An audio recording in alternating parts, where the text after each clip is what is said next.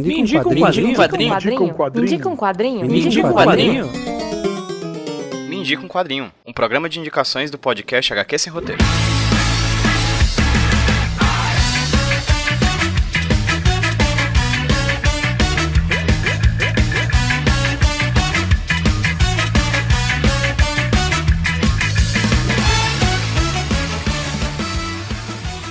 Pessoal, beleza? Aqui quem tá falando com vocês é o Pedro, trazendo pra vocês mais uma de quadrinho, podcast indicações aqui do HQ Sem Roteiro Podcast. E hoje, finalmente, eu trago uma indicação de uma pessoa que eu tô pedindo há muito tempo pra mandar uma indicação, e ela trouxe pra gente. Uma pessoa fiel, viu? Porque desde a primeira vez que eu falei, entrei em contato com ela, alguns, acho que mais de alguns meses, alguns anos, eu acho, ela disse que ia indicar esse quadrinho, e ela está aqui indicando esse quadrinho, e ela vai falar pra gente sobre um mangá. Um mangá tão bonito, mas tão bonito, que eu fiquei com muita, muita, muita ansiedade pra ir atrás de ler o quanto antes, porque, rapaz, o negócio é bonito. De verdade. Hoje quem vai indicar um quadrinho pra vocês é a Amanda Fontinelli. Eu recomendo que vocês procurem a Amanda nas redes sociais, na arroba asas de tinta no Instagram. É lá que ela fala sobre anime, sobre mangá, sobre muita coisa, sobre shoujo, sobre dorama. Enfim, a Amanda pesquisa, né? Essa cultura oriental e, e também os quadrinhos japoneses, os mangás, né? Ela já participou de um HQ sem roteiro aqui. Talvez não seja um nome que vocês desconheçam. Ela falou sobre a pesquisa dela da graduação, que acabou se tornando também pesquisa de mestrado, sobre o mangá Oyasumi Pum Pum. Boa noite, Pum Pum, do Inio Asano. O bate-papo que eu fiz com a Amanda sobre a pesquisa dela vai estar linkado no post desse podcast aqui, lá no hqsemroteiro.iradex.net e também na parte de links interessantes que você tem aí à disposição no seu agregador de podcast que você baixou esse programa, para vocês ouvirem esse baita bate-papo que eu fiz com a Amanda há alguns anos atrás. Agora, sem mais delongas, vou deixar vocês com a belíssima indicação da Amanda Fontinelli, Asas de Tinta, aqui no HQ Sem Roteiro. Amanda, muito obrigada pela sua participação aqui no feed do HQ Sem Roteiro.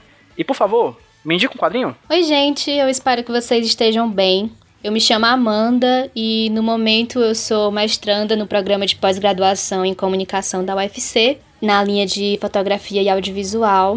E eu vim aqui hoje indicar para vocês Atelier of Witch Hat, um mangá de fantasia da Kamomi Shirahama, que está em publicação desde 2017 e começou a ser lançado no Brasil em 2019 pela Panini. Eu conheci esse mangá muito por acaso, na época não tinha publicação brasileira ainda, nunca tinha visto ninguém falando sobre ele, e eu esbarrei nesse mangá encontrando uma lista de indicação de mangás para quem gosta de Harry Potter. Comecei a ler muito motivada pela capa, quem nunca?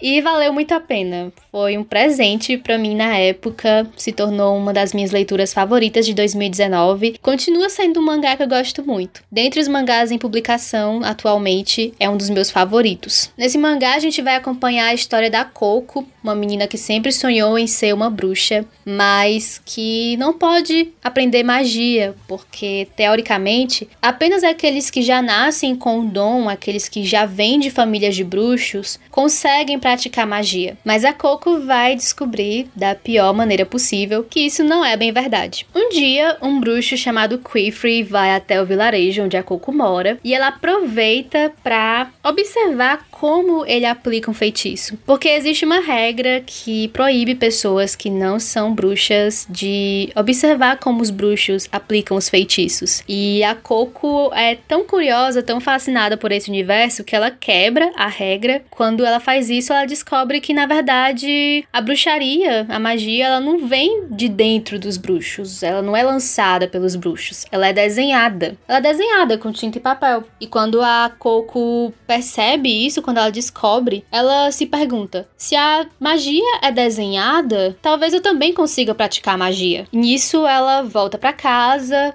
pega um livro que ela tem há muito tempo, que ela comprou no festival de um cara super esquisito. Ela pega esse livro porque ela lembra que o livro tem os desenhos muito parecidos com os que ela viu o bruxo desenhando quando ele estava aplicando um feitiço. E aí ela tenta reproduzir os desenhos do livro, e quando ela faz isso, ela consegue ativar o feitiço e ela fica super feliz porque ela percebe que sim, ela é capaz de praticar magia, mas o que era o começo de um sonho vai virando um pesadelo, porque sem saber, ela aplicou um feitiço proibido. Acabou destruindo a própria casa e transformou a mãe dela em pedra. Talvez você esteja se perguntando agora: onde está o bruxo? Será que ele não pode ajudar, não pode reverter o feitiço? Então, gente, ele tinha ido até o vilarejo justamente para encontrar esse livro. E quando ele percebe que o livro tá com a Coco, já é tarde demais. O livro se perde no meio disso tudo e o Quifrey percebe que a Coco é a última pista que ele tem desse livro. Daí o Quifrey percebe que ele vai ter que quebrar mais uma regra se ele quiser continuar essa busca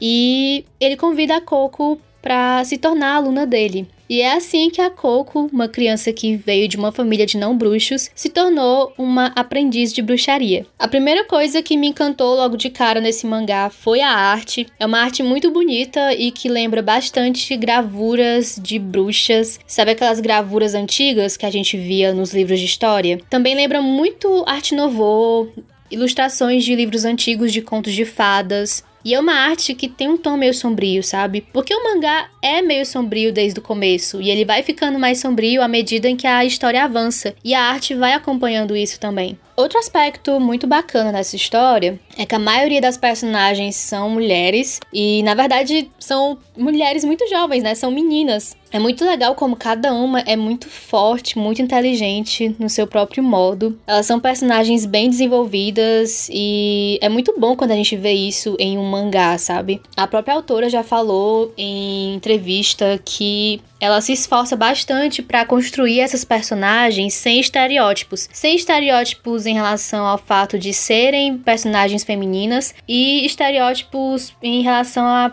personagens muito jovens. Por fim, outra coisa que eu gosto muito nesse mangá é o processo de aprendizagem dessas meninas. A gente observa que tanto a Coco como as colegas aprendizes dela, elas não ficam presas numa salinha de aula com o Quifrey ensinando história da magia ou como aplicar tal feitiço para tal coisa. Na verdade, é muito mais sobre elas aprendendo na prática, cada uma no seu processo, cada uma no seu tempo. O Quifrey tá muito mais ali como um orientador um guia, uma pessoa que vai continuar incentivando as meninas. E é muito legal como a individualidade e a perspectiva de cada uma delas é muito valorizada nesse processo. Inclusive o da Coco. Eu acho que um dos processos mais legais de acompanhar é o da Coco, porque ela não vem de um universo que tem magia desde o começo, como as outras meninas. E claro, por conta disso, ela tem algumas dificuldades, ela tem que se esforçar para pegar todo esse aprendizado que as meninas tiveram desde sempre e a Coco tá aprendendo agora, mas ao mesmo tempo, a Coco é capaz de dar contribuições que as outras meninas não são capazes de dar, justamente porque a Coco vem de um mundo que funciona de um jeito diferente, então ela tem um olhar diferente sobre as coisas. Espero que eu tenha deixado vocês com curiosidade,